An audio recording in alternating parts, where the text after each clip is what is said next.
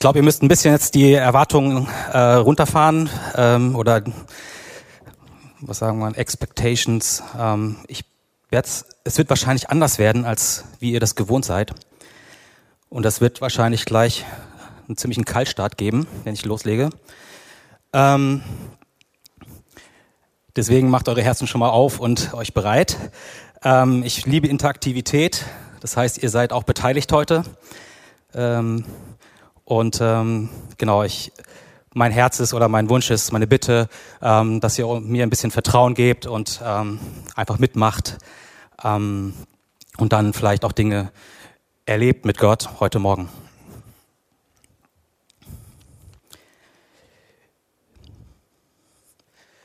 Ähm, ich habe mir aufgeschrieben, die Stream, also die Online-Zuschauer zu adressieren.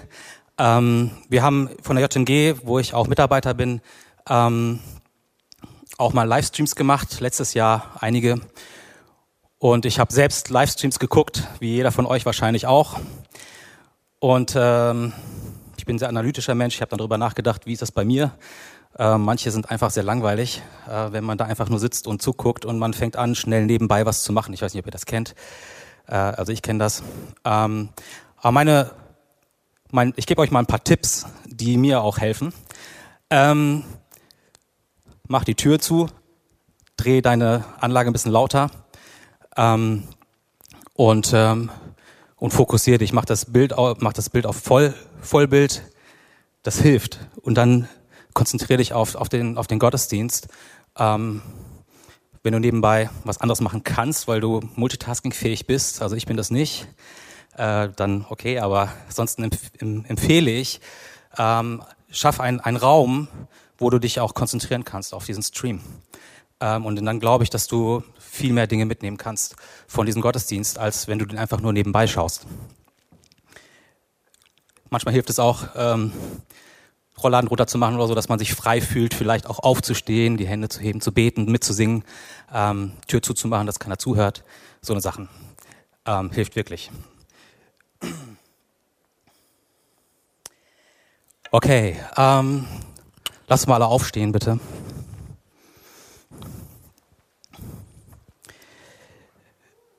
Ich würde gerne ähm, starten, dass wir einfach unseren König Jesus begrüßen und dass wir ihm einfach eine Zeit geben von unserer vollen, kompletten Aufmerksamkeit. Ähm, lass uns mal unsere Augen schließen, unsere Hände heben. Jesus, wir begrüßen dich in unserer Mitte. Wir lieben deine Gegenwart. Wir lieben es, wenn du kommst. Wir lieben es, wenn du da bist. Wir öffnen dir einfach diesen, die Tür und die Tore weit heute Morgen, dass der König der Ehre einziehen kann. Wir öffnen dir unsere Herzen weit heute Morgen, Jesus, damit du einziehen kannst und dass wir Gemeinschaft haben mit dir. Jesus, wir sehen uns nach einer Begegnung mit dir, einer realen Begegnung mit dem lebendigen Gott heute Morgen. Das ist mein Gebet, Vater, für, für jeden von uns, für mich. Wir brauchen dich, Jesus. Komm in diesen Raum, füll diesen Raum mit deinem Heiligen Geist, füll unsere Herzen mit deinem Heiligen Geist. Lass uns einfach mal Jesus anbeten. Erhebe deine Stimme, auch wenn du das vielleicht sonst nie machst. Fang an laut zu beten bete in Sprachen, bete im Psalm, bete mit deinen eigenen Worten. Danke, Jesus. Danke für diesen Morgen. Danke, dass es ein Tag ist, den du gemacht hast. Danke für deine Gegenwart und Herrlichkeit. Danke für deine Gnade und Herzlichkeit. Wir lieben, wir lieben dich, Jesus. Ich preise dich, Herr. Ich danke, dass du hier bist, dass du lebst in uns, Herr. Ich danke, dass du heute Morgen uns berühren wirst. Danke, Jesus, dass du Christ bist. Denken und fühlen.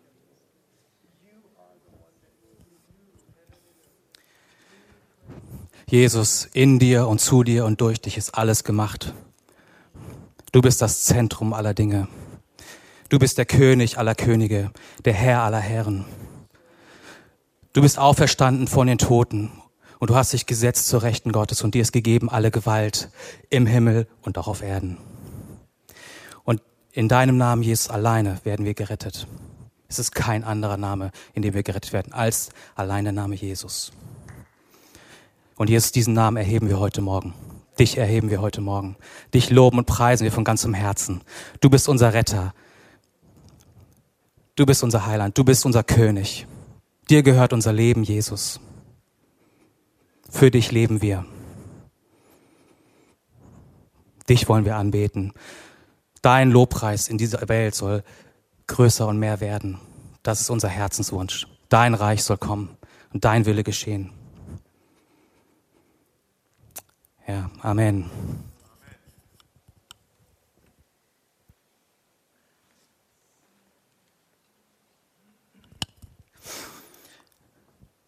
Okay, ähm, kurz ein bisschen zu mir. Ähm, wir haben ja gerade so ein paar Punkte gehört. Ich bin ähm, in Karlsruhe geboren, 1976.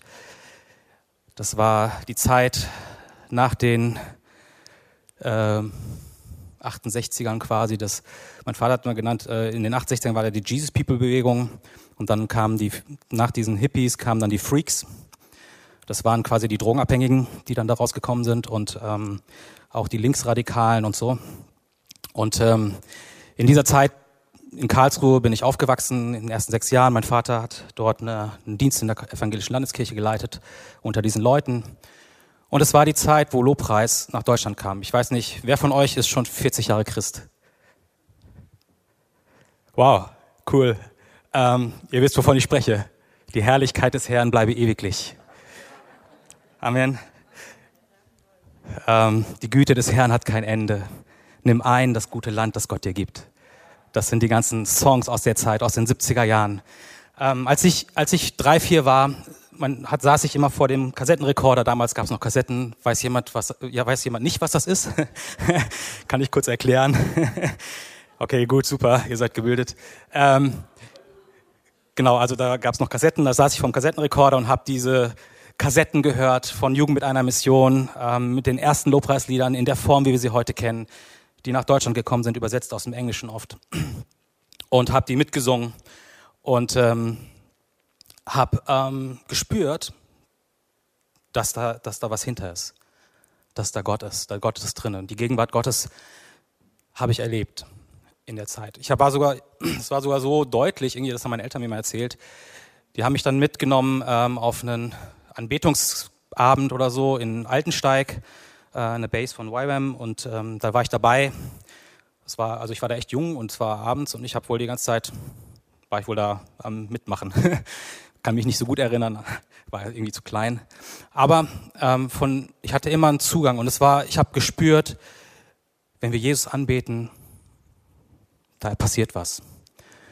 Und das steht im Psalm 22, äh, Vers 4, Gott thront oder wohnt in den Lobgesängen seines Volkes. Und wenn wir Gott anbeten, dann kommt er und dann wohnt er da und dann können wir ihn erfahren, dann ist er da. Ähm, ich habe dann quasi alle Phasen des Lobpreises mitgemacht. Äh, 80er, Rosanna Integrity und äh, wie sie alle heißen, Don Moen und äh, Graham Kendrick und dann 90er Jahre Vineyard-Bewegung, ähm, dann Übergang in die englischen Mad Redman, Delirious, die vielleicht einige von euch wieder kennen, Hillsong, Jesus Culture Bethel und heute Elevation und wie sie alle heißen. Ähm, ich kenne quasi die moderne äh, Worship-Historie aus, aus meinem eigenen Leben und habe alle Phasen irgendwie so bewusst oder mehr weniger bewusst mitgemacht. Es gab eine Entwicklung, also nachdem man aus den wilden 90ern gekommen ist, kamen dann die Nullerjahre und da gab es eine Entwicklung, die hat mich irgendwie irritiert. Ich weiß nicht, ob ihr euch noch erinnert, also die, die älter sind, erinnert an diese Lobpreiskonzerte. Sagt, die, sagt das jemand noch was? Lobpreiskonzerte? Haben wir hier in, in der Gemeinde, glaube ich, auch gemacht. Ähm, und ich habe das, äh, konnte damit nicht so viel anfangen. Also auch den Begriff fand ich nicht so toll. Ich dachte Lobpreis, Konzert, Eintrittszahlen und so. Irgendwie, das war nicht so meine Welt. Ähm, und ich habe aber gemerkt, es war überall auf der Welt. Ich meine, es hat angefangen mit Delirious, die Exzellenz gebracht haben, wie wir das äh, letzte Woche gehört haben, ähm, in, in der Musik. Und ähm, die auch Konzerte gemacht haben und ich war auch mal auf denen, das ist auch richtig cool gewesen. Aber ähm, ich habe immer gedacht, so Lobpreis und Konzert und so, das ist irgendwie für mein Verständnis, für mein, für, für das, was ich empfinde, wenn ich an Lobpreis denke, das passt nicht. Es ist wie wenn ich das Evangelium predige und Eintritt verlange oder so. Und ähm, ich habe empfunden, dass, dass es ein Shift gab. Ähm, ich weiß noch in den 90er Jahren, wo, wo die Gegenwart Gottes so massiv gekommen ist, dass alle Leute involviert waren quasi, mehr oder weniger zwangsweise. Und, ähm, und dann kamen die Lobpreiskonzerte und es, plötzlich gab es eine, eine, einen Graben hier. Es gab eine Trennung zwischen der Bühne und dem Publikum. Und ähm, bis hin, dass, dass Leute angefangen haben, für die Kamera, also auf der Bühne zu lächeln und in die Kamera zu singen. Ähm, und ähm, so Hillsong United hat teilweise auch so ein bisschen in die Richtung sich entwickelt gehabt, in den Ende der Nullerjahre. Und, ähm, und es, es gab Performance auf der Bühne und es gab Zuschauer, die dem zugeguckt haben. Und ich hatte, ich konnte, das war nicht meins, das war nicht meine Welt ich, ich wusste irgendwie in meinem Herzen, irgendwie, das ist nicht das, wo ich, wo ich hingehöre. Das, ich meine, ich habe gesehen, das hat seinen Zweck gehabt. Du konntest als Evangelisationsmethode, Anführungsstriche, äh, hat das gut funktioniert. Aber ähm, ich habe gedacht, das, das ist nicht das, was Lobpreis ist. So. Und, ähm, und dann kam Jesus Culture ähm, und plötzlich ein anderes Setting. Da war der Bassist betete Jesus mit ganzem Herzen an. Der Schlagzeuger war verloren in der Gegenwart Gottes und ich dachte mir, das ist es, das, das finde ich, so, so muss es sein. Es geht nicht darum, dass, dass die Leute auf der Bühne etwas performen für die Leute, die unten sitzen oder die im, im Saal sind. Authentischer Lobpreis. Und ähm, als ich mit Lisa mich getroffen habe zum Vorbereiten auch für diesen Sonntag, wir haben auch darüber gesprochen und ähm, kam es auch so, ja, eigentlich, oder mit Manuel, ich weiß nicht genau, er hat gesagt dann, ja, eigentlich unsere Gemeinde, die hat das auch, ne, dieses authentische Lobpreis, das, das, wir, haben, wir tragen das hier. Das finde ich richtig gut. Und ähm, vielleicht, wenn ihr das so spiegelt, dann merkt ihr das vielleicht auch. Ähm, ich war in, in der Zeit, ich war ähm, 2007 bin ich nach München gezogen und habe da bis 2013 gelebt war dort in einer äh, Gemeinde von NCMI, ähm, waren auch da im ältesten Team, habe da Lobpreis, den, den Lobpreis äh, geleitet, also die Lobpreisteams. Und, ähm, und ich habe immer gesucht nach Lobpreis in der Gemeinde, wo, wo, das, wo es nicht das Lobpreisteam und die Gemeinde gibt oder die Bühne und das Auditorium. Und ähm, das hat mich in, auf ein, diese ganze Historie hat mich auf, auf einen inneren Weg gemacht, äh, gebracht. Und, ähm, und ich habe festgestellt, ich sehe das oft so, auch wir haben das auch später in der JMG gesehen, wo wir Lobpreisabende gemacht haben, Samstagabends. Es kommen Leute und die kommen ähm, in den Lobpreisgottesdienst und sitzen da und wollen und, und warten, was passiert und wollen empfangen, was äh, oder oder sind da und denken, okay, ich bin jetzt hier da vorne, die machen Lobpreis und ich sitze hier und bin dann dabei. Und ähm, ich habe es empfunden, es gibt so in den Gemeinden eine Kultur, die sich entwickelt hat über die Jahre, wo man so eine Konsumentenhaltung eingenommen hat. Das hat der, ähm, Tom und Luisa letzte Woche ja auch so leicht adressiert. Ähm, ich werde das heute mal noch ein bisschen schärfer formulieren bisschen, bisschen mehr herausheben auch, weil das ein wichtiger Punkt ist für mich, ähm, dahin zu kommen, wo ich eigentlich am Ende hin will. Und es gibt ähm, in Johannes 12, Vers 1, gibt es eine der Stellen meiner Ansicht nach ähm, über Lobpreis in der Bibel, ähm, neben Johannes 4. Ähm, und da wollte ich gerne mal ein paar Verse vorlesen.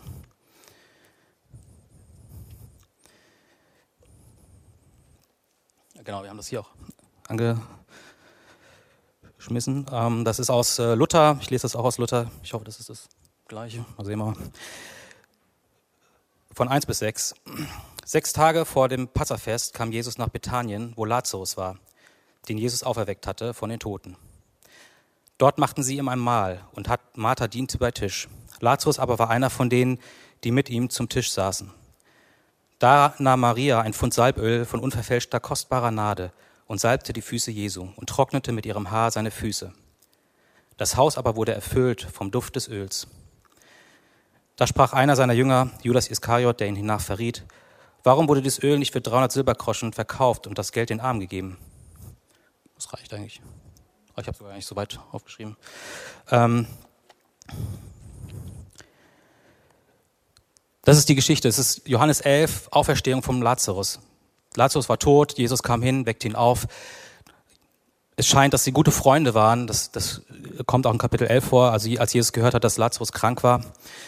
Und, ähm, und Jesus ist dann ja hingegangen und dann war er schon tot und dann hat ihn auferweckt und hatte auch Begegnung mit Maria und Martha in der ganzen Geschichte. Und dann besucht er sie zu Hause. Und ähm, vielleicht kennt ihr aus einem anderen Evangelium, ich weiß gar nicht jetzt exakt, wo das steht, aber ihr kennt die Geschichte mit Sicherheit, wo Jesus äh, Maria und Martha besucht, das erste Mal.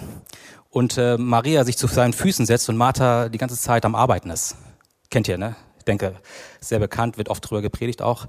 Ähm, ich glaube, ähm, ich will nicht zu tief reingehen, weil das nicht so mein Thema ist, aber ich glaube, dass was, was wir hier lesen, dass das ähm, dass da ein Shift stattgefunden hat.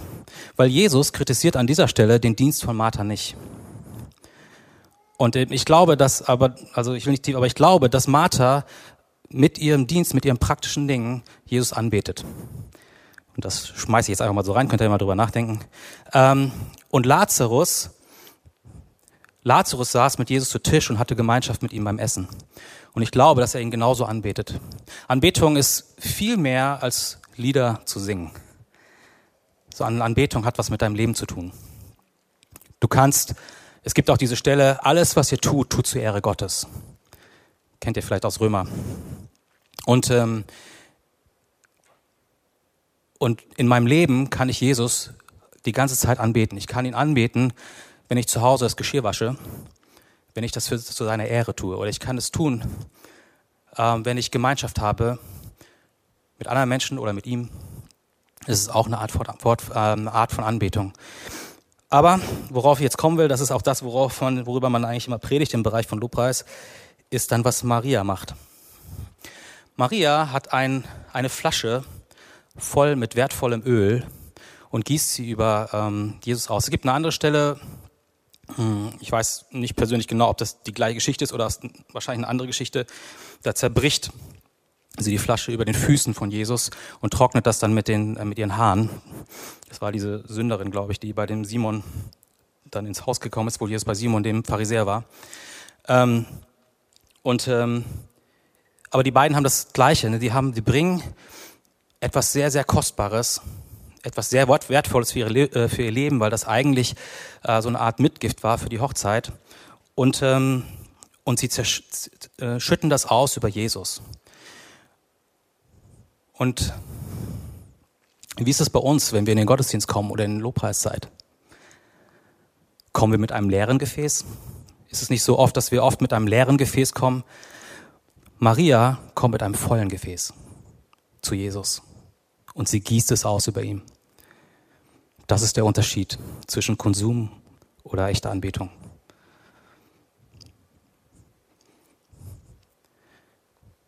Kann man sich natürlich fragen, darf ich denn nie leer sein? das ist eine eigene Predigt. Ähm, aber wenn man Jesus glaubt und sagt, kommt her zu mir, die ihr durstig seid und trinkt von mir und in euch wird eine Quelle des lebendigen Wassers sprudeln, dann wisst ihr, woher ihr eure Fülle kriegen könnt. Aber es ist doch oft so, wir kommen, wenn wir in den Lobpreis kommen, wir kommen doch dahin und denken, ich bin jetzt hier, jetzt muss irgendwer mir was geben. Gott oder vielleicht die Lobpreisband oder whatever. Aber Maria macht das Gegenteil. Sie kommt zu Jesus und sie bringt das Kostbarste, was sie hat, und sie verschwendet es an Jesus. Und der, der Raum wird erfüllt von dem Duft dieses Lobpreises.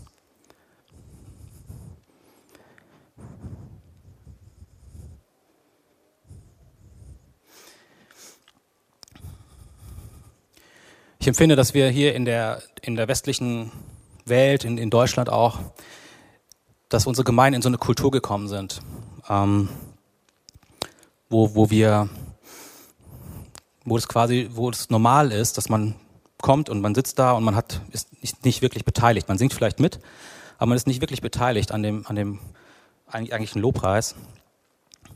Und, ähm, und das, da stecken so Denkweisen hinter, Vorstellungen. Und ähm, es gibt ein schönes Bild, das will ich jetzt einführen, weil äh, wir da gleich mit dem Bild was ein bisschen arbeiten werden. Ähm, das ist wie eine Brille.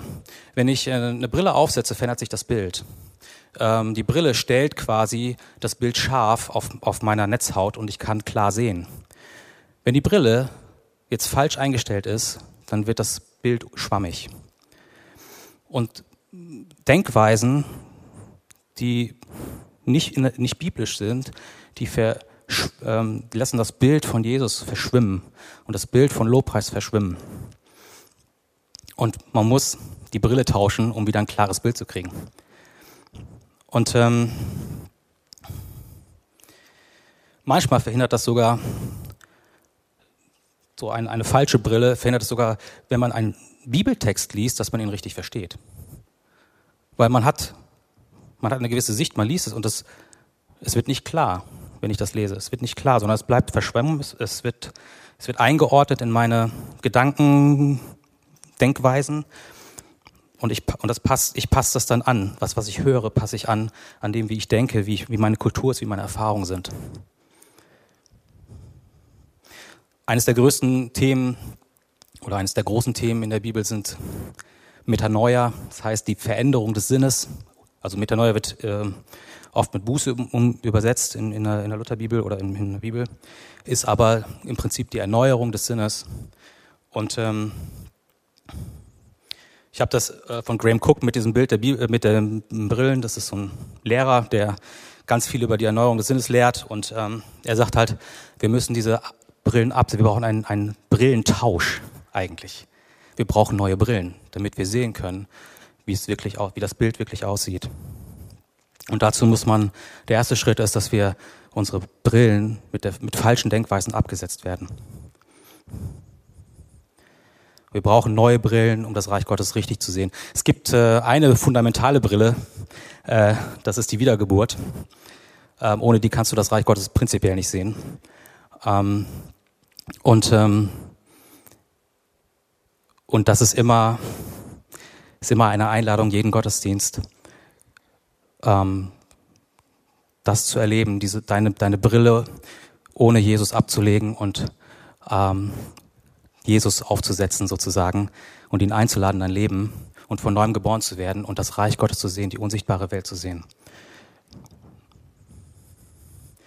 Aber ähm, mein Thema ist heute mehr für Gemeinde, also Lobpreis. Ähm, ich nenne mal so ein paar Sachen. Vielleicht findet ihr euch da wieder. Ähm, so gewisse Brillen, nenne ich das jetzt mal einfach, die wir drauf haben. Zum Beispiel eine, ich bin unwichtig im Lobpreis, in der Lobpreiszeit. Also ob ich da bin oder nicht da bin, es macht keinen Unterschied. Dass das, was, dass das, was Gott in mich hineingelegt hat, zählt hier nicht. Vorne spielt die Musik. Ist auch so ein Ding. Lobpreis startet, wenn die Musik startet. Äh, in München, wir haben äh, mal mit einer Schweizer Gruppe äh, zusammengearbeitet, um an die Kunst, also eine Hauskirchenbewegung. Und die haben an diesem Punkt massiv gearbeitet. Ähm, und zwar auch komplett geändert. Also bei denen startete der Lobpreis nicht, wenn die Band fertig war und Lobpreis angefangen hat, sondern wenn die Leute angefangen haben, Lobpreis zu machen. das war richtig ein cooles Erlebnis. Wir hatten mit denen, ähm, die haben so ein Musical geschrieben, das haben die dann in München aufgeführt. Und dann haben wir, haben die mit uns zusammengearbeitet und wir haben dann zusammen gemeinsam Vorbereitungsgottesdienst gehabt.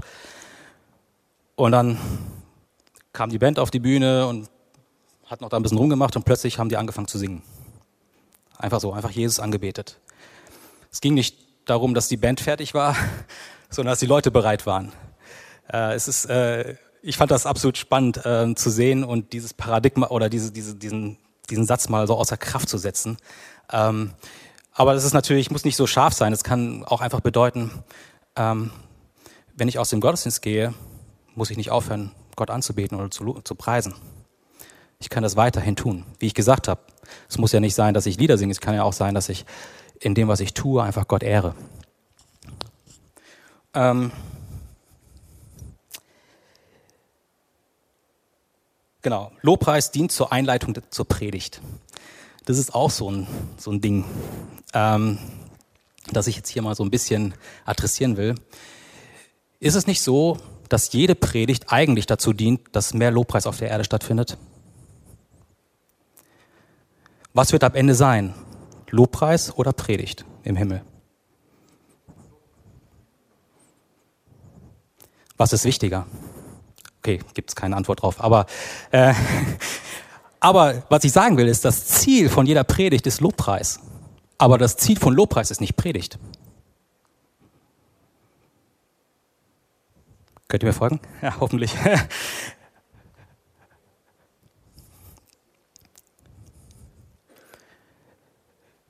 Lobpreis ist viel mehr als ein Tool, um Leute für Jesus oder zu, zu, ähm, wie soll man sagen, als evangelistisches Tool oder um Leute soft zu machen, die Predigt zu empfangen oder so. Lobpreis ist, dass wir unser Herz Gott geben und ihn ehren mit allem, was wir sind. Das kann man nicht missbrauchen für irgendwelche anderen Ziele. Das steht für sich.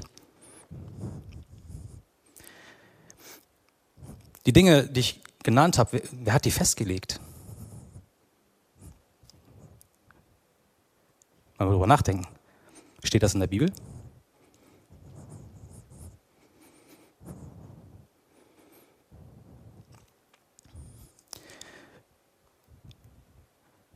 Und manchmal, wir müssen manchmal unsere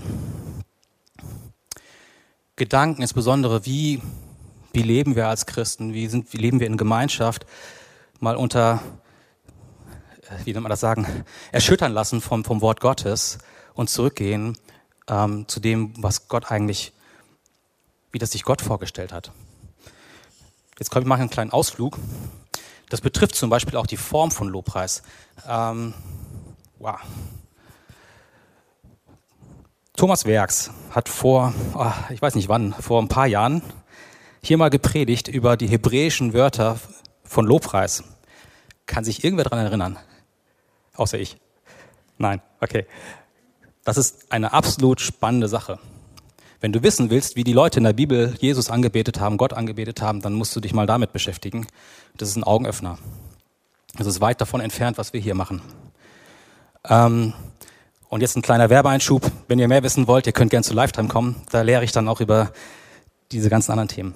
Ähm, und ähm,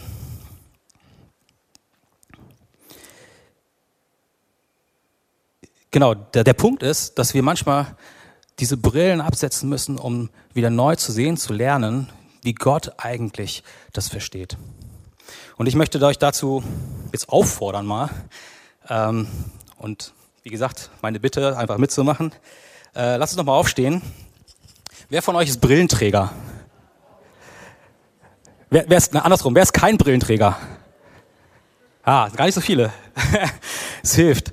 Wir wollen, ich will, ähm, in Christianese heißt das prophetischen Akt machen, ähm, ein, ähm, eine symbolische Handlung, auf Deutsch vielleicht, ähm, mit euch machen. Und zwar, ich würde gerne diese Dinge, die ich gesagt habe, adressieren und mit euch ablegen. Unsere Brillen quasi absetzen. Wenn ihr keine Brille also mit Brille ist es super, da könnt ihr das nämlich richtig machen, so könnt ihr die Brille absetzen. Und wir, wir, beten, wir beten zusammen ein Gebet und setzen dabei die Brille ab. Okay? Also wir, ich adressiere die einzelnen Punkte, die ich vorhin genannt habe. Und dann symbolisch proklamieren wir das zusammen und dann legen wir die Brille ab. Ähm, und äh, wenn du keine Brille hast, dann kannst du ja die Bewegung machen. hilft vielleicht. Also eigentlich ist das nicht wichtig, aber es hilft manchmal unserem Glauben, äh, das auch richtig zu catchen. Ähm, alle symbolischen Handlungen, ähm, bis auf, deswegen gibt es, es gibt Sakramente in der, in, der Land, in der katholischen Kirche, das sind die Dinge, die in der Bibel eingesetzt sind an symbolische Handlungen, aber alle anderen helfen einfach nur unseren Glauben und sind sekundär. Ähm, okay, seid ihr bereit? Habt ihr verstanden, was ich will? Gut. Also, ähm, ich, ich, ich äh, spreche jetzt einfach einen, einen Satz vor. Ich sage euch mal den ersten Satz, dann habt ihr den schon mal gehört. Ich lege ab meine Konsumkultur im Gottesdienst und im Lobpreis. Das ist so mein erstes Statement und das ist die erste Brille, die wir so ausziehen. Ähm, und ähm, ich, ich lag das jetzt gleich nochmal langsam vor und ihr könnt das dann einfach laut nachsagen und dabei zieht ihr einfach eure Brille ab, okay? Oder tut so. Ähm, okay, ich lege ab meine Konsumkultur im Gottesdienst und im Lobpreis. Amen. Okay, jetzt kann ich wieder aufsetzen. Nächste Brille. Gibt so ein paar. Ich lege meine Sichtweise ab, dass ich unwichtig im Lobpreis bin. Vielleicht sollten wir das nochmal machen. Ich glaube, das ist ein sehr zentraler Punkt. Ich lege meine Sichtweise ab, dass ich unwichtig im Lobpreis bin. Nächste. Ich lege den Gedanken ab, dass es das Lobpreisteam und die Gemeinde gibt.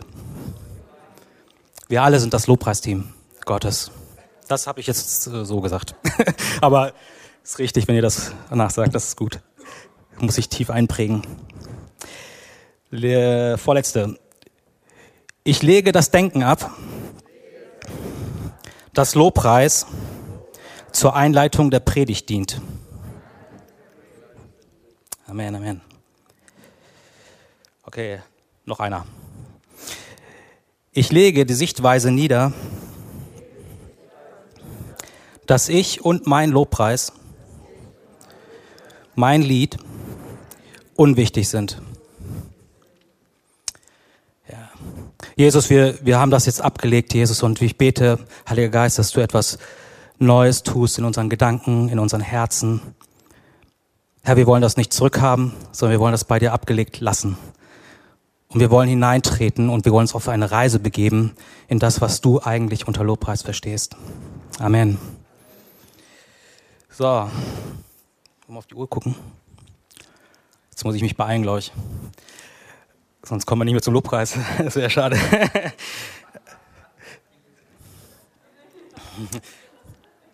ja, meiner einer. ähm, es gibt ein Thema, was mich auf den, auf dem Weg hin ähm, zu, dem, zu dem eigentlichen Bild von Lobpreis, was ich empfangen habe von Gott, ähm, massiv beeinflusst hat. Und das ist das Thema Impartation. Es gibt leider auf Deutsch kein richtig gutes Wort. Ähm, das ist ähm, Übertragung, aber es erfasst es nicht richtig. Ähm, es, das kommt aus äh, Römer 11, äh, Römer 1, Entschuldigung, 11 und 12. Haben wir, glaube ich, auch auf der Folie.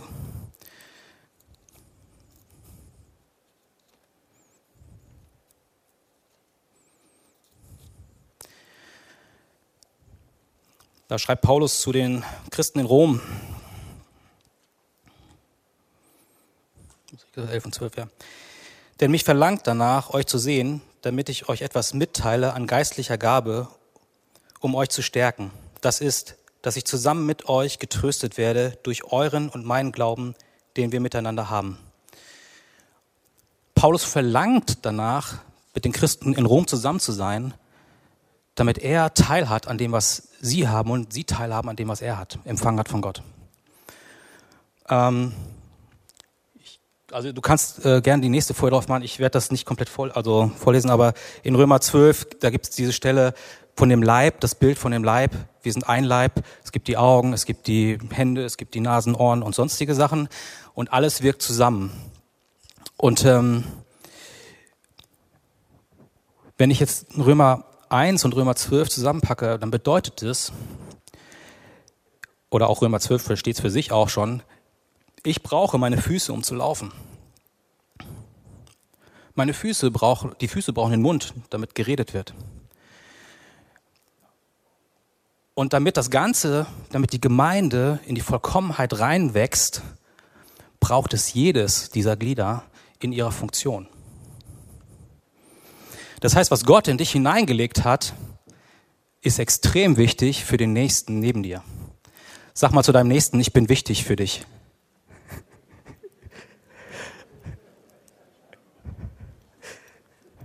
Zwar das, was der Heilige Geist in mein Leben reingelegt hat, das ist wichtig für meinen Nächsten. Wisst ihr, warum Jesus,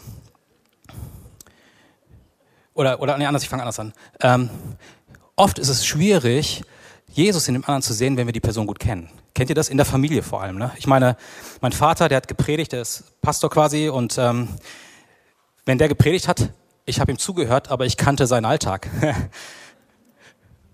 da hört man anders zu. Und das hat Jesus auch erlebt. Als er in Nazareth war, konnte er wenig Wunder tun. Warum? Weil sie ihn kannten. Es war der Zimmermann von Josef, der Sohn. Wieso macht er jetzt hier, wieso heilt er jetzt die Kranken hier? Wieso, wieso kann er die Kranken heilen? Wer ist das? Sohn Gottes, das ist der Sohn von Josef. Also kann man nachlesen, äh, steht in der Bibel, also Jesus konnte wenig tun wegen ihres Unglaubens. Ähm, ich habe es jetzt nur ein bisschen illustriert. Aber wie ist es so oft, wenn wir haben ein Problem, haben wir Glauben, dass unser Ehepartner die Lösung ist für dieses Problem? Oder kennen wir ihn einfach zu gut, dass wir glauben können, dass Jesus durch ihn wirken kann?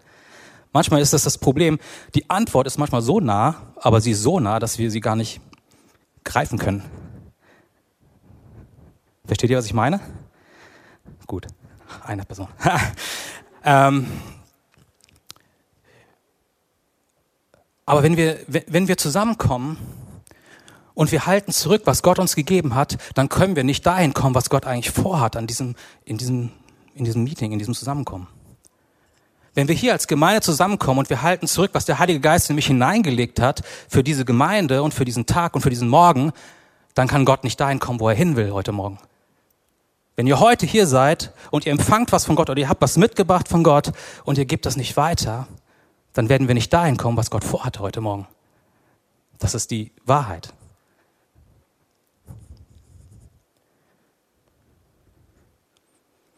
Ich brauche den anderen und Jesus in dem anderen, damit ich da hinein wachse, was Gott mir für mich hat. Ich brauche deine Gaben, ich brauche deinen, deinen Charakter, der durch Jesus verändert ist, damit ich auferbaut werde und wachsen kann im Glauben. Und du brauchst genauso Jesus in mir. Und das Besondere für, für Zellgruppe, Hauskreise, wichtig.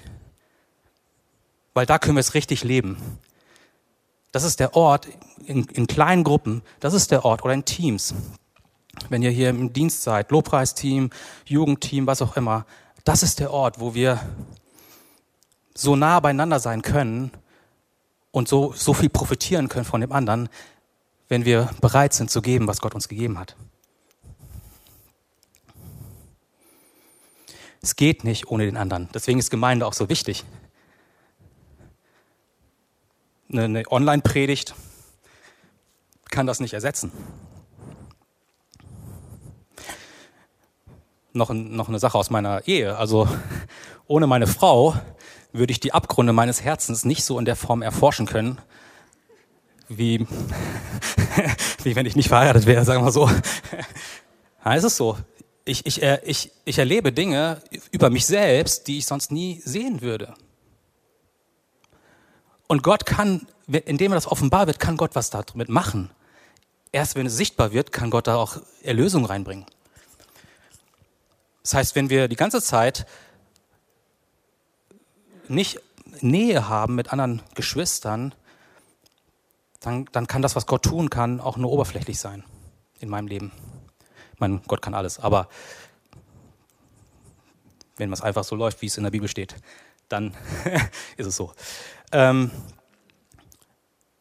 ihr versteht meinen Punkt. Ähm, es gibt noch ein schönes Bild, finde ich, äh, gerade als äh, im, im Lobpreiser, äh, wenn man sich ähm, eine Band vorstellt. Also ich war mal auf Seminar ähm, über Band, also Lobpreis, Bands und so, und dann war die Frage, wenn du jetzt zum Beispiel Gitarre spielst, was wäre das zweite Instrument, was du dann in deine Band holen solltest? Ähm, okay, das interessiert jetzt die meisten hier nicht, aber ist egal, auf jeden Fall war das der Bass.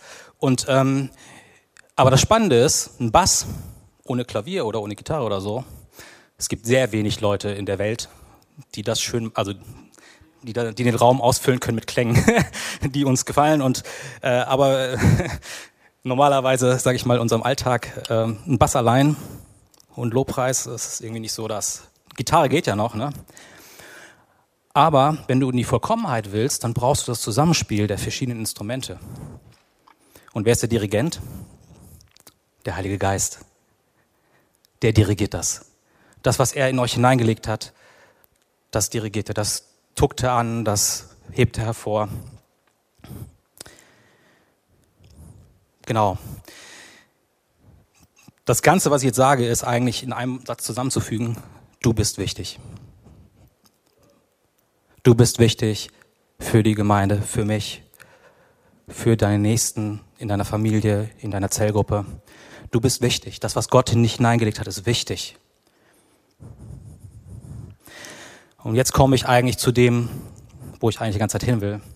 Zu 1. Korinther 14, Vers 26. Und alle, die in JMG-Umfeld sind oder Lifetime schon mitgemacht haben, die wissen jetzt wahrscheinlich auswendig, was da steht. Wie sieht denn biblischer Lobpreis aus? Wenn ihr zusammenkommt, so hat ein jeder einen Psalm. Er hat eine Lehre. Er hat eine Offenbarung. Er hat eine Zungenrede. Er hat eine Auslegung. Lasst alles geschehen zur Erbauung. Wenn wir zusammenkommen,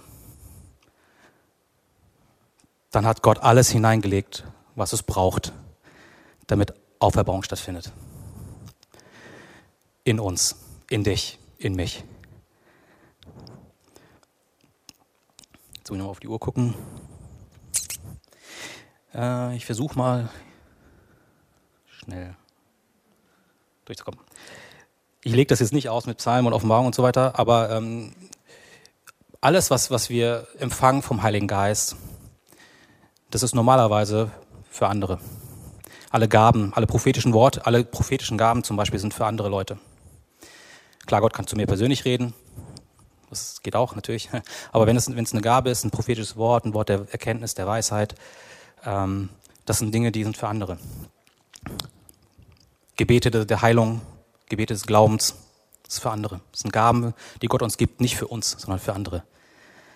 Das ist das Wesen dieser Gaben, weil Gott schenkt sie uns, damit wir sie verschenken können. Es gibt zwei, zwei wesentliche Punkte, wenn wir da drin leben wollen, die wir brauchen. Wir brauchen erstens Mut. Ich weiß nicht, ob ihr das kennt. Ihr empfindet was in eurem Herzen und dann kommt der Struggle. Gehe ich jetzt nach vorne oder nicht? Ist das wirklich von Gott oder nicht? Wieder einmal, in einer kleinen Gruppe kann man das super gut üben. Da kann man einfach sagen, ich hau einfach alles raus. Und die Gruppe wird das schon irgendwie handeln können. Ähm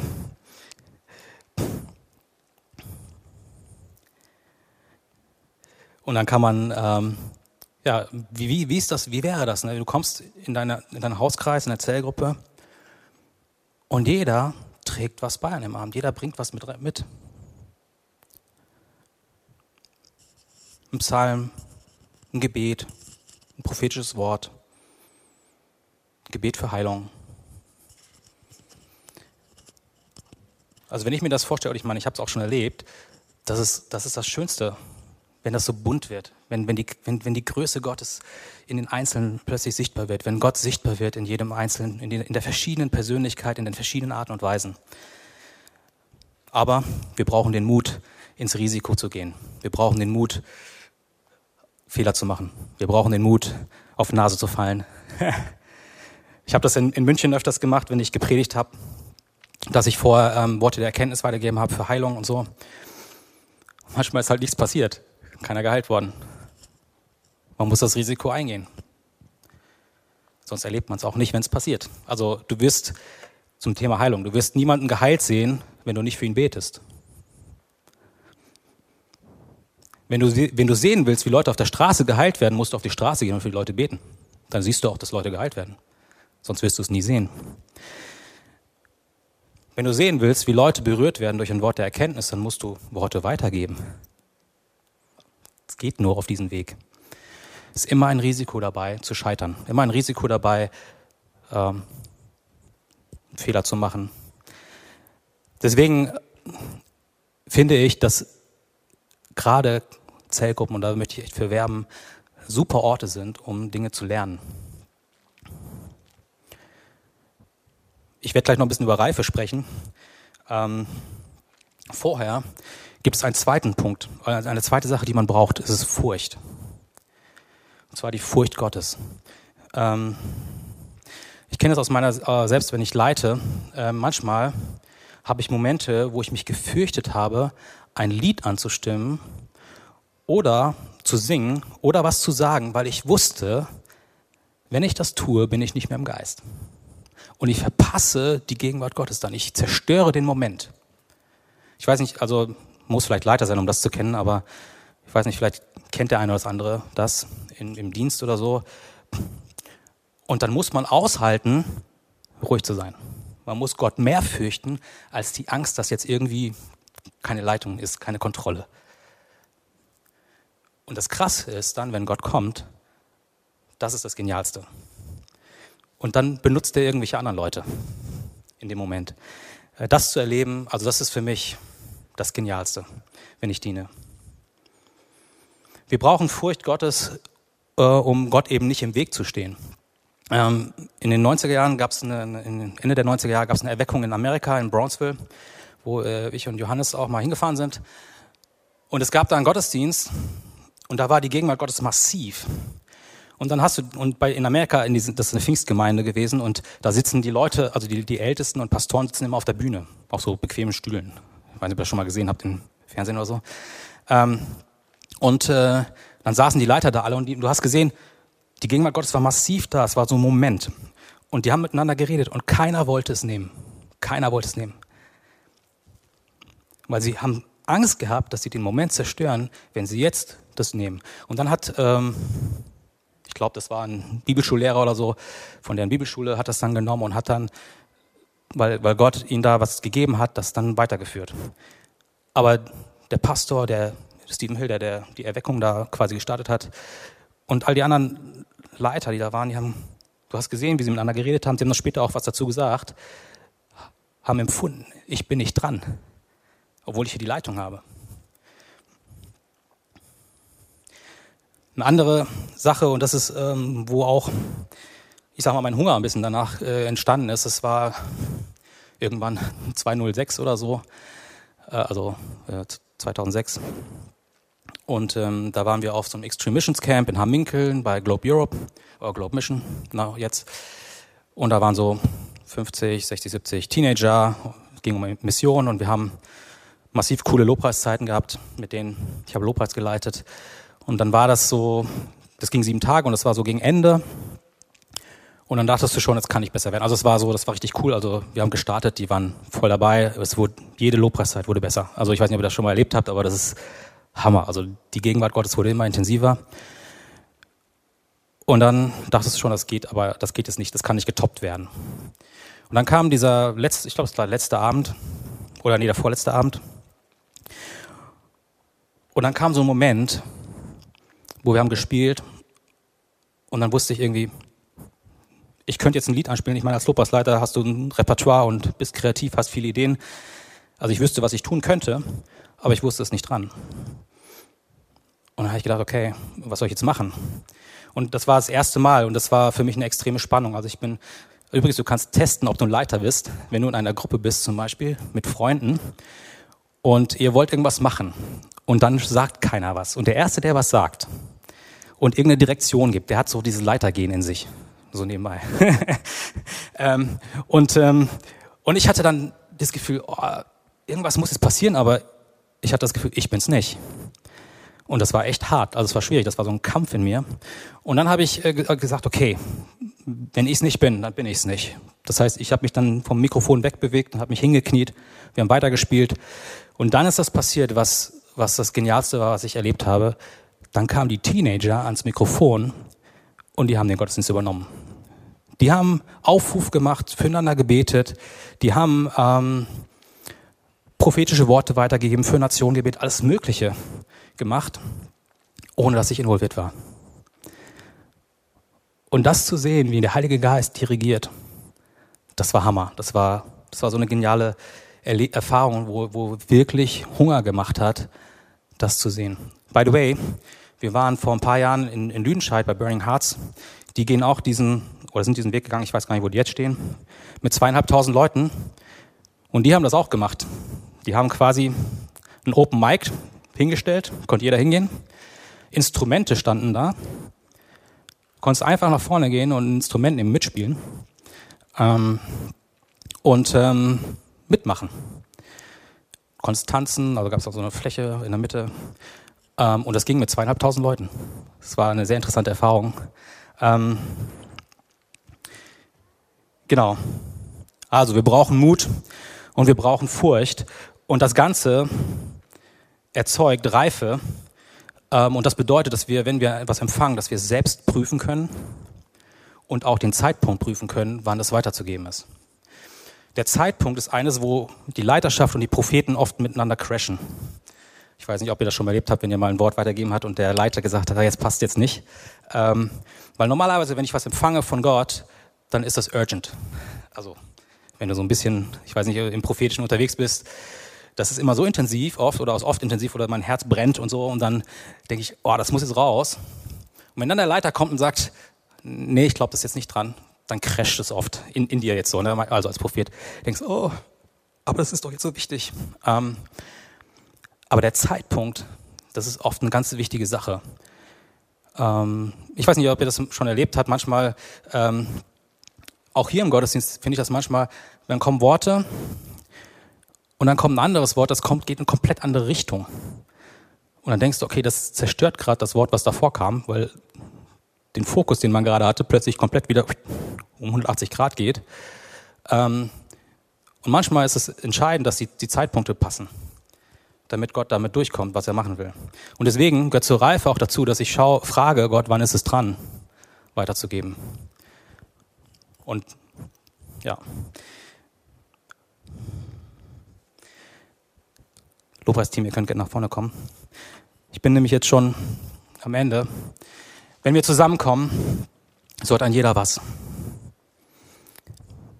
Wir sind heute zusammengekommen. Jeder hat was von euch auch im Livestream, wenn ihr, wenn ihr was empfangt, ihr könnt das, äh, ich glaube, es gibt einen Chat, ne?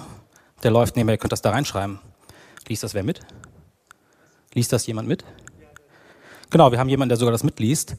Ähm, hey, ihr seid genauso Teil davon, auch wenn es nicht face-to-face -face ist.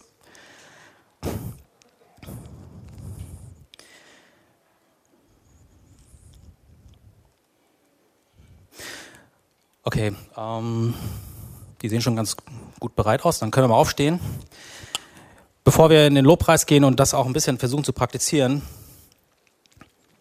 ähm, wie immer, wir haben Adnan hier vorne, der, zu dem ihr gehen könnt, wenn ihr Worte habt.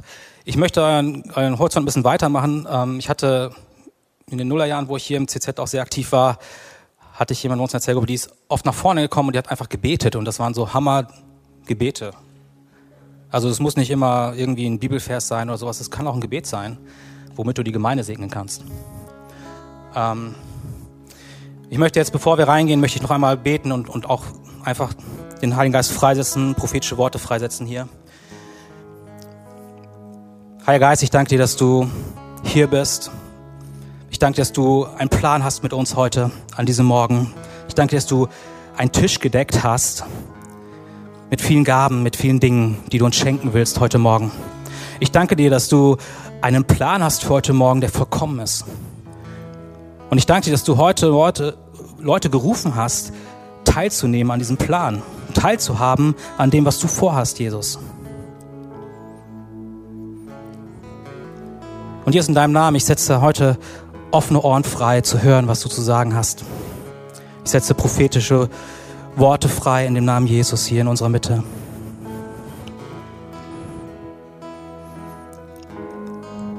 Jesus, wir wollen, wie wir das Gebet am Anfang, wir sehen uns nach dir und nach dem, was du hast an Fülle. Und wir wissen, es ist so viel mehr. Aber wir können nur dahin kommen, wenn wir merken, wir sind wichtig.